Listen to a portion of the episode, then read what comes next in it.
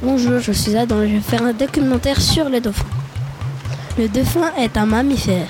En fait, un mammifère, c'est euh, un animal qui fait des bébés et, et qui donne du lait aux enfants. Le dauphin, il euh, fait euh, entre 2m30 et 2m60.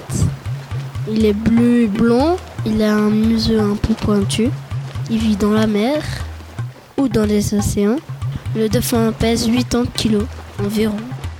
Le dauphin est de nature joyeuse.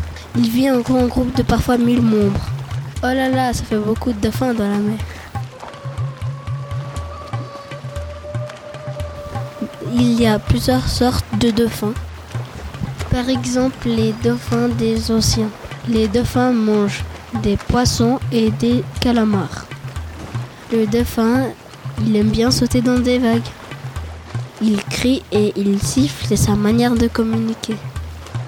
Il habite dans les mers tropicales et tempérées.